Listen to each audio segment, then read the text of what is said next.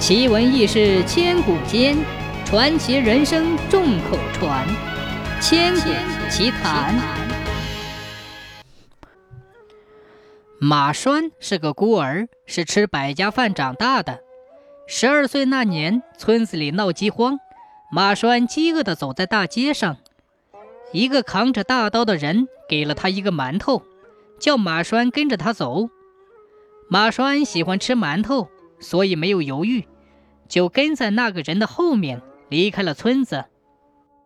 后来马栓才知道，原来这个扛大刀的是个江洋大盗。那时候的他对这样的人是仰慕至极的。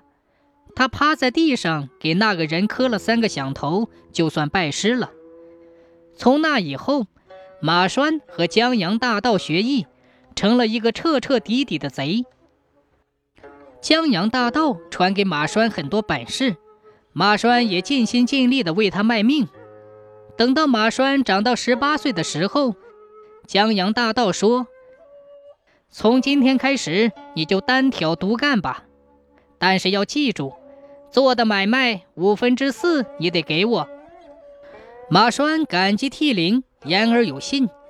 他一边孝敬着师傅，一边把自己的钱一点点地积累起来。置办了一些田地，盖上了房子，还娶上了老婆，生了孩子。有了孩子之后，马栓突然觉得自己每一次出去都比师傅的收获大。看来在江湖上已经无人可比了，再干有啥意思？有一次，他干了一桩大买卖，把所有的钱都交给了江洋大盗。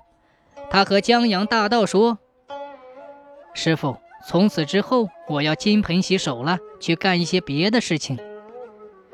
江洋大盗一听，眉毛都竖起来了。他说：“啊，我培养你容易呀，你要是这样做，对得起我当时收养你的情分吗？”马栓说：“师傅，你也别干这个了，我会像伺候爹一样伺候你。你岁数也不小了，也该享享清福了。”江洋大盗吐了一口唾沫，抽出大刀说：“呸！既然你有了自己的选择，那就把我的东西还给我吧。”马栓知道师傅说的啥，在他学艺的时候，江洋大盗就说过：“干我们这行的，手指头就是师傅的。”十几年来，师傅待他像亲爹一样，没想到如今自己要断了这条路，师傅还是不肯放过他。马栓把左手伸出来，放在师傅眼皮底下，只见刀落手断，鲜血飞溅。江洋大盗知道马栓是个左撇子，当年就是因为看着马栓在街上用左手抠墙缝的野菜，干他们这行的左手活其实是一种掩护。如今，哼，不干了。江洋大盗哈哈大笑着瞅着马栓。马栓咧着嘴跪在地上磕头说：“师傅，后会有期。”江洋大盗扛着大刀扬长而去，嘴里说着：“哼，废物！我算看错你了，你连躲都不会。”马栓看着江洋大盗离去的背影说：“师傅，恕徒儿不孝。”从这儿以后，马栓变卖了家产。搬到了一个清静的村子，隐姓埋名，和妻儿种田养花。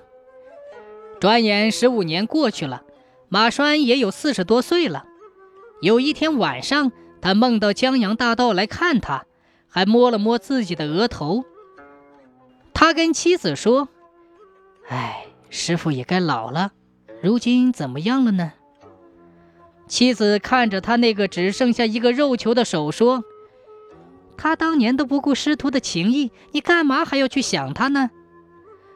马栓说：“我的命是师傅给的，做人不该忘恩负义呀。”马栓安排好家里的一切，扛着当年跟着师傅走江湖的大刀，走出了村子。一路上，他走走停停，到处打探着江洋大盗的消息。有个很老的江洋大盗被县令抓住了。有人告诉马栓这个消息的时候，他想一定是师傅。师傅从来都喜欢去盗贪官的脏钱。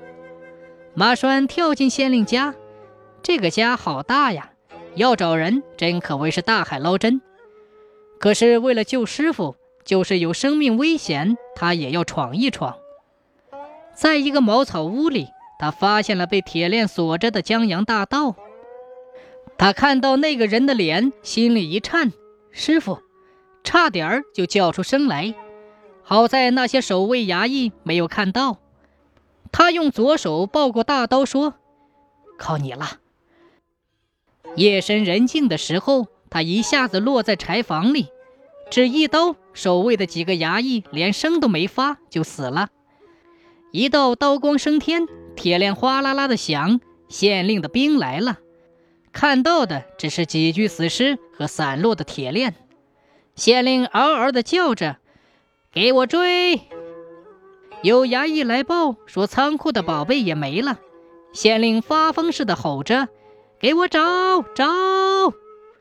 在很远的地方，江洋大盗把马栓放下，然后把财宝送给了当地的李大善人，并叮嘱他要分给受苦的老百姓。马栓说：“师傅，你。”江洋大盗说：“别说了。”马栓说：“师傅，去我家吧，我给你养老。”江洋大盗哈哈的笑着，扛着大刀扬长而去。马栓看着师傅远去的背影，挠挠头。他没有想到自己去救师傅，竟成了师傅救他。